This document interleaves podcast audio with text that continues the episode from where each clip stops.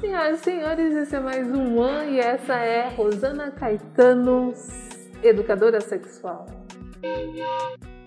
É um prazer te receber aqui. Prazer é todo meu. Foi minha professora de informática. Isso em que ano? E... Ah, isso é complicado, hein? faz um tempo, faz um tempinho. Há muitos é. anos atrás. Rosana, de professora de informática para educadora sexual, como que foi isso? Como que foi de professora de informática, a gente guarda tudo um pouquinho, né? Uhum. Mas é, eu senti muita necessidade de trabalhar com a mulher, principalmente, é, como eu te falei antes. Eu comecei a vender produtos de sex shop por curiosidade. Eu falei, eu preciso conhecer algo novo. Fui conhecer numa feira os produtos é, achei interessante porque eu percebi que as pessoas, aquelas que nunca demonstraram interesse, vinham atrás de mim, vinham casais, vinham grupos de amigos para conhecer, iam até minha casa uhum. para conhecer produtos. E até o dia que eu fui convidada para dar uma palestra num evento aqui em Suzano, que a pessoa falou para mim, Rosana, você vai falar sobre produtos eróticos, sexualidade, mas seja sutil. Seja bem sutil, porque o evento não é para isso. O evento é para mulheres, vai falar de moda, de maquiagem, de cabelo. Uhum. Eu fui super sutil, minha apresentação de PowerPoint eu tenho até hoje, eu te mostro. Fala dos cinco sentidos certo? Mas assim, é claro, eu tenho um jeitinho assim de, não, acho que tem que dar uma pimentadinha. Na pimentadinha eu convidei dois amigos bonitos. Olha só. Dois amigos bonitos. E, claro, dei um uniforme para eles, né? Uma regata preta, uma máscara preta de couro e uma bandeja cheia de produtos de sex shop e eu comecei a falar aquele PowerPoint sutil, aquela apresentação sutil, e eles entraram naquele grupo de mulheres para apresentar os produtos. Quer dizer, resumo da ópera, acho que ninguém prestou atenção em mim. acabou nesse momento. ninguém prestou atenção em mim, mas eu atingi meu objetivo, é. que foi levar esse mundo diferente até a pessoa, até as pessoas porque eu vou falar de mim. E aí você percebeu que é uma coisa comum e que todo mundo precisa? Pois é, é uma coisa comum. Ah, ó, eu vou falar, não vou falar quanto tempo faz, mas eu tinha 39 anos quando isso aconteceu. Uhum. Até então, eu não, tive, não tinha tido contato nenhum com isso. Então, se você queria fazer alguma coisa diferente com o marido, o namorado, você comprava uma lingerie nova. Ó, seria o ápice. Sim né? Uma lingerie bonitinha para usar no momento especial. Que, aliás, ele nem olhava para a lingerie. Eu não vi hora de tirar, é claro, né? Então era o máximo que chegava. Então quando eu descobri esse mundo dos produtos eróticos, eu falei, nossa, é, não é só para isso. É, eu falei, hoje, é, a, se a mulher está na menopausa, ela é ressecada, eu falo, olha, vai no sex shop, compra, tem gel que esquenta, hum. tem gel que dá choquinho, tem gel que esfria e muitos produtos. Então é questão de saúde, é questão de bem-estar e de prazer também, por que não? Sim. Aí depois dessa palestra você começou a fazer outras então, palestras. Então, menina, acabou a palestra, a mulherada fez fila para tirar foto com os meus amigos lindos. Obrigada. E pediram para fazer evento. Falou, Rosana, faz um evento só seu. Foi muito bacana. E eu comecei a fazer eventos. Levei, levava ginecologista, cirurgião plástico, psicólogo, terapeuta, gogo boy para dar uma finalizada sim, sim. no evento. E meu marido estava sempre presente. Né? E assim, as pessoas gostavam porque elas iam no, foram no primeiro, foram no segundo. Eu cheguei a fazer três. Até o momento que eu senti a necessidade de estudar porque as pessoas vinham conversar comigo como se eu fosse uma conselheira sexual. E não é o caso, eu tinha minha experiência pessoal só. Aí eu falei: não, as pessoas querem ouvir alguém, então eu vou estudar. Além daquilo que eu falei, eu dei aula em faculdade 14 anos. A minha idade ia cada ano avançando e a dos alunos praticamente a mesma. Então eu percebia uma a sexualidade, assim, se distorcendo, sabe? Se tornando vulgar, né? Vulgar, tipo... muito, sabe, muito aberto, assim, não é aberto, escancarado mesmo. Eu falei, isso não tá certo, eu preciso entender isso. Tanto por conta dos meus alunos e meus filhos que um dia vão chegar nessa idade, Sim. né? Então eu fui estudar, fui fazer pós em educação sexual, dois anos. Em São Paulo, né? Em Qual é a faculdade? Qual? Na Salesiano. Muito bem. E nesse nessa estudo, qual a área que você mais gosta de, de atuar, de ler, de estudar? Eu, eu, sou, eu tenho uma queda muito pela mulher, sabe? Pelo, e, e vai muito para o psicológico. Né? Então a gente vê que a, a maioria, muitas das mulheres nunca chegaram ao orgasmo e talvez morra sem conseguir atingir o orgasmo. E, e, não é muitas vezes um problema físico, fisiológico, é psicológico. Sim. E não é algo que alguém fala, olha, você não pode ter orgasmo. Não, não é assim. É algo muito mais embutido em outras crenças. né? Que é difícil trabalhar. E eu acho que todas merecem ter essa experiência. Por quê? Já começa quando, desde pequenininha, né? A, a menininha é, se senta com a perna aberta, essa Fecha perna. essa perna. Tira a mão daí. Uhum.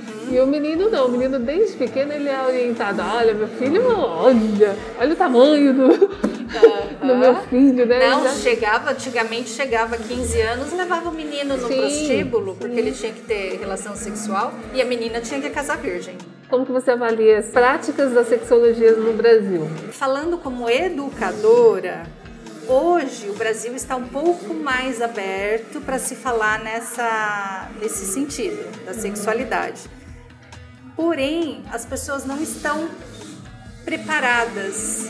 Vamos lá, é, eu tenho muita dificuldade. É, eu já dei palestra em ONG, que eu falei com os pequenos, as crianças que fazem parte da ONG, e falei com os responsáveis pelas crianças. E assim, é, é uma, uma diferença de idade. Imagina, a criança, eles têm acesso tudo pela internet, pelo celular. O adulto não, ele já tem uma certa dificuldade. A criança tem a informação, mas é uma informação assim jogada. Jogada. Jogada. Você vê que não tem é, seleção, não tem classe, não tem. Simplesmente digitou qualquer coisa e veio né? Eles não sabem o que fazer com aquilo. Então, assim, só para você ter uma ideia, é, numa palestra com uma menina de 16 anos, ela perguntou para mim se depois de uma relação sexual, se ela fizesse xixi, se ela não tinha é, o perigo de engravidar, porque ela achava que a uretra e uhum. o canal vaginal era a mesma coisa. Numa palestra com os terceira idade, uma senhora falou: Mas por que, que a gente precisa participar de uma palestra que fala de sexualidade, se a gente nem tem sexo? Eu falei, pode não ser pro sexo, mas sexualidade envolve muita coisa na nossa vida. Me dá um exemplo. Aí eu lembrei dessa menina de 16 anos e falei, ela não sabia que existia a uretra e o canal vaginal. Uhum. Eu também não sabia. 65 anos. Entendeu? Uhum. Então, assim, por mais que se fale na aula de biologia, por mais que o governo tente inserir nos PCN educação é, sexual, os professores não, muitas vezes não estão preparados para isso o público, às vezes, não é. Não sei se ele não entende o que é passado ou se não é passado da maneira correta. Então, assim, é, como é um assunto que veio tabu, agora que está se abrindo um pouco, eu acho que ainda está muito bagunçado. Ainda precisa pôr um pouco de ordem para começar a falar sobre isso. Até porque você não, não vê muitos educadores sexuais. É muito né? pouco. Na, na sua formação lá, só pra gente ter uma noção, quantas pessoas formaram? Ah, era, éramos em 20 pessoas, mas tinha gente do Rio Grande do Sul, tinha gente de Belo Horizonte, do Paraná, não era só daqui. Então é muito pulverizado. Quando eu sei que eu preciso de uma orientadora? Quando você precisa de um é. consultar um educador sexual, hum, tá bom. Você tá viva? Eu estou. Então, se tá viva, olha, desde a barriga da mãe a gente desenvolve a nossa sexualidade. Até o último suspiro nós estamos desenvolvendo a nossa sexualidade. É, então, assim, quando que eu preciso? Vamos, exemplos. Ah, o meu casamento entrou numa rotina, o sexo entrou numa rotina. Ou ah, eu quero dar uma pimentada com o meu namorado, com a minha namorada. Ou, ah, eu queria aprender alguma coisa nova. Olha, eu acho que meu marido, eu tô tentando passar uma mensagem para ele, ele não tá entendendo, me ajuda. Mulher tem disso, né, gente? Assim, Nossa, é... eu... Mas ele não sabe, mas ele não vê. Menina, esse não, caso. Ele não sabe, se você não falar, ele não vai saber. Esse caso, eu conversei uma vez com o marido. Ela já ligou para mim, Rosana, muito obrigada. Resolveu todos. Eu falei, nossa. Não é. A Mas... gente, eu, eu, eu tô falando porque eu, eu, aconteceu comigo. Eu tinha muita dificuldade de falar. Eu achava que você sabe. Ah, não, você sabe. Mas o que, que você. Não, você sabe. Você Comunicação ainda é um, um problema. As pessoas têm medo de falar. assim, Tem ai, medo de falar, é, eu não gosto que faz isso. Tipo, se ele ficar magoada, e se É. ele achar que eu. Tem medo de pedir também, às vezes tem alguma fantasia, tem vontade de fazer alguma coisa. Ah, não, mas se eu falar pra ele, vixe. É complicado. Posso que- contar um caos? Conta, conta. conta tudo. Não, não, não. Conta, É. conta o milagre, mas não conta o santo. viu? Eu fui dar duas palestras, fui convidada pelo CRAS em Itaquá para dar palestra para terceira idade. Então eu dei uma palestra, depois de um tempo eu voltei no mesmo CRAS para dar a segunda. Na segunda palestra veio uma senhora, o público assim, eu olhava para as carinhas e eu já conhecia algumas que já tinham ido na primeira. Veio uma senhora na segunda palestra e falou: "Moça, você mudou a minha vida". Eu falei: "Nossa, espero que para melhor, né?" Ela não.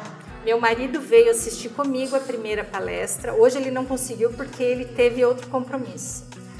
Aquele dia você disse que a gente podia falar não, que a gente não era obrigado a falar sim toda vez que o marido viesse ou toda vez que a mulher viesse pedir sexo. Se eu tô indisposta, se eu não tô afim, eu posso falar não. Depois desse dia, em casa, um dia eu não me senti bem e falei pra ele: lembra aquela mulher falando de sexo? Então hoje eu não tô bem, hoje não. Ah, tá bom. E ele entendeu. E os maridos também podem falar, não. Os maridos também também, podem. também podem.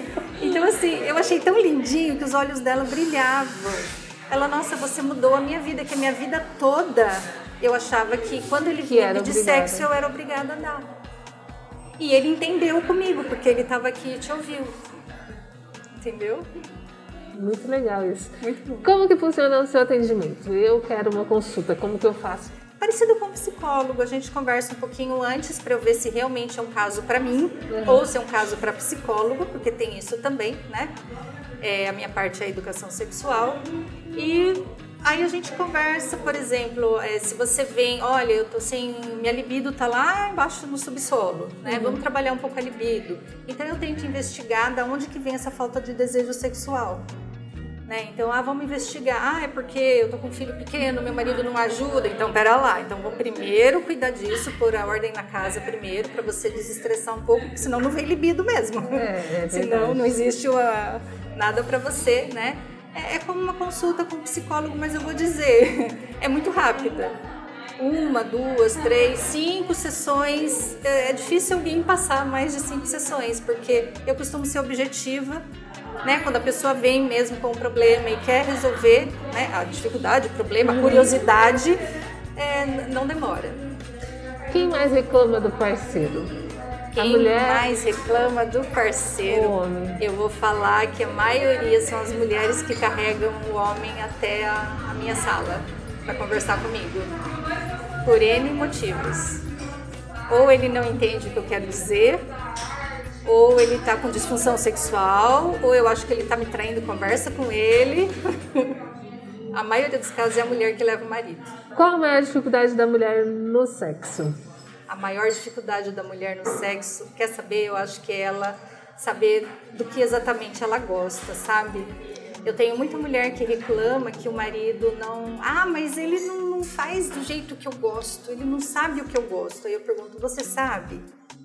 Ah, eu sei. Tá. Você se toca pra falar, olha, eu gosto quando você toca aqui, eu gosto quando você toca lá. Ah, não, isso eu não faço. Então, você não se conhece. Como que você quer que o teu marido te conheça? Né? Então, é essa, aquela negócio da cultura. Olha, você não pode se tocar, é, é sujo, é proibido. Aí vem aquela anatomia, né? O órgão sexual masculino é pra fora. O homem todo dia manipula. O feminino é pra dentro. Você tem que tomar cuidado porque pega infecção, porque não sei o quê. Então já tem essa, né? Então tem mulher que acha, ah, é, o negócio é pra dentro que é pra eu não ver. Ela não- Ela nunca pegou um espelhinho e se viu. Né? Então eu acho que a o maior problema é esse, é da própria mulher não se conhecer. que não se deve dizer na hora do sexo? Olha, Então, uma pergunta. O que não se deve dizer além das comparações que não se deve fazer, né? Não se deve lembrar de conta para pagar. Aí você pagou aquela conta, pronto, acabou. É isso. Não tem tesão que resista a isso. Uhum. Eu falo, o, o, o sexo, ele começa aqui. Sim. Tá? Se você tá lembrando da conta, se você tá comparando com ex-namorado ou ex-namorada, se você tá olhando o teto que ainda não pintou, você não tá focada. Primeiro, trabalhe aqui. Eu falo que não adianta você tomar é, estimulante sexual, usar vibrador na alta voltagem lá, usar produtos eróticos, se a tua cabeça não tá para isso. Tua cabeça não tá bem, vá dormir, vá descansar, faça um, sabe? Uhum. Ejaculação feminina. Existe, não existe? Nina, é um assunto que até os cientistas ainda hoje estão discutindo para chegar num, num de, denominador comum. Uhum. Existe sim, a mulher ela consegue ejacular, expelir um líquido, sim. tá?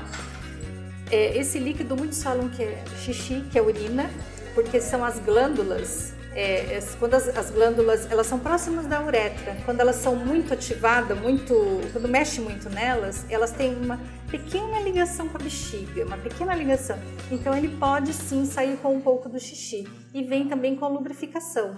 Então tem mulher que tem aquele esguicho, tá? Uhum. Mas são poucas. Existe sim, mas até os cientistas não sabem dizer exatamente do que é composto e como que consegue tudo isso daí. Uhum.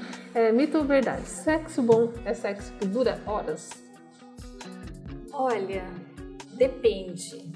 Eu tenho mulher que chega para mim e fala, Rosana, pelo amor de Deus, eu quero que meu marido ejacule em dois minutos, porque eu não aguento ele em cima de mim. Uhum. Ou, se você já ouviu falar de Tantra, o sexo tântrico é o sexo que dura horas e é um negócio fortíssimo. Entendeu? Então depende de que mundo nós estamos falando. Depende do que é bom, né? Depende. Pra cada um. Assim, quer saber? Muitas vezes, se o casal tá bem entrosado, se tem as carícias, ó, eu tô olhando no seu olho agora, daqui a pouco rola um clima, ó. Hum. É difícil o homem, a mulher tá assim, olho no olho. Hoje é difícil. Hoje eles vão direto nos órgãos e nos genitais é. e na cama e já vira e apaga a luz e sei lá. Entendeu? Então, se tem isso aqui, se isso já começa a contar o tempo, é legal. Então, é olho no olho, é o toque, é, são carícias no corpo todo. O corpo todo tem zonas erógenas. Uhum. Entendeu? Então, ah, isso demora, isso é gostoso, às vezes não tem nem penetração, mas os dois já vão dormir lá com o um sorrisão na, na orelha. Muito bem. Tamanho é documento? Verdade ou mentira? Tamanho é documento? Olha, eu vou falar que não. não é. Se tiver uma boa preliminar, se tiver, se o casal for adepto ao sexo oral, a masturbação e o tamanho é o de menos. Mesmo porque a mulher ela tem as terminações nervosas na entrada da vagina. Uhum. Para quem usa absorvente interno sabe que no tamanho do dedo você enfiou o absorvente, você não sente nada. Então você não sente nem o pênis. Então que prazer você tem nessa parte que não tem. Uhum. Pode ter lá no fundo, tá? Ou na entrada da vagina. Então um pênis pequeno, um bullet, que é um vibradorzinho pequeno, o dedo, a língua faz muito mais, muitas vezes, que o pênis grande. Muito bem. Ponto G existe? Ponto G, ponto A, ponto P. existe quase o abecedário. existe, menina. E o negócio não é difícil achar. Falei, onde fica? Aonde fica? Vamos lá, rapazes, prestem atenção, porque isso é importante. Uma... Pois é. é. Mas imagine... Você tem uma... Você tem uma... Aquelas miniaturas, aquelas coisinhas? Então, eu tenho uhum. uma, uma vagina com clitóris, que a mulherada não conhece seu clitóris, né? Quando uhum. fala de estímulo clitóris, é só uma bolinha aqui, que não é isso. Mas eu tô querendo ver com algum ginecologista se doa pra mim. Ah, legal aí, ó. Ginecologista se tem. Aquele é, é de, de, plástico, né? Transparente, que aí a gente consegue demonstrar melhor. Vamos lá, vamos ao ponto G. Uhum. Imagina uma mulher deitada, de barriga para cima tá?